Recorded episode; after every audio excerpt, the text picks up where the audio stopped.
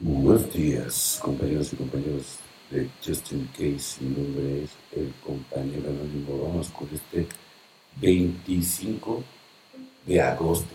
El noveno paso, reforma la vida.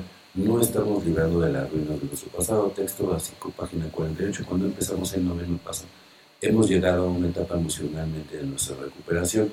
Lo que a muchos nos obligó a buscar ayuda fue el primer lugar el daño que habíamos hecho en nuestra vida. Ahora tenemos la oportunidad de quitar los escombros, de enmendar el pasado y reformar nuestra vida. Hemos dedicado mucho tiempo y esfuerzo preparándonos para este paso. Cuando llegamos a Enea, probablemente lo último que deseábamos era enfrentarnos con las ruinas de nuestro pasado. Empezamos a hacerlo en privado, con un inventario personal. Después abrimos nuestro pasado a los ojos de unos pocos escogidos en los que confiamos nosotros mismos nuestro poder superior y otra persona. Echamos un vistazo a nuestros defectos de origen, gran parte del caos de nuestra vida y pedimos que fuéramos eliminados.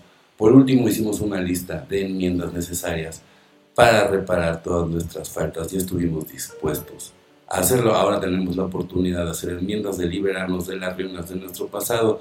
Todo lo que habíamos hecho hasta ahora en NA nos ha llevado hasta aquí a esta altura el proceso de recuperación en lo que queremos hacer es exactamente el noveno paso. Con los doce pasos y la ayuda de un poder superior apartamos los obstáculos que durante un tiempo se han interpuesto en el camino de nuestro progreso.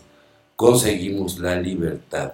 Para vivir solo por hoy aprovecharé la oportunidad de reformar mi vida, me libraré de las ruinas del pasado y si no lo haces, o sea, te vas a andar arrastrando no te imaginas, O sea, y te va a traer reservas, ¿sale? Entonces, tienes que aprisionar el ego, no hay de otra. Y la única manera de hacerlo es en el eterno presente, porque el ego depende del tiempo 100%, ¿sale? Entonces, si no aprendes a aprisionar el ego, no aprendiste nada, ¿sale? El don de vincularse líbrame de mi propio encadenamiento para que pueda cumplir mejor con tu voluntad. Alcohólicos Anónimos, página 63. Muchas veces en mi estado alcohólico bebía para establecer un vínculo con los demás, pero solo logré establecer la esclavitud de la soledad alcohólica por medio de la manera de vivir de doble A. Yo he recibido el don de vincularme con aquellos que están ahí antes que yo, con aquellos que están ahora y con aquellos que aún están por venir. Estoy eternamente agradecido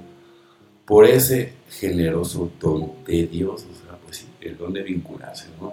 Y así como, como a ti te recibieron, ¿no? roto y, de la mejor manera, pues tú también tienes que hacer lo mismo, o sea, y, transferir todos esos datos y todas esas experiencias por medio del con todos los compañeros, ¿no?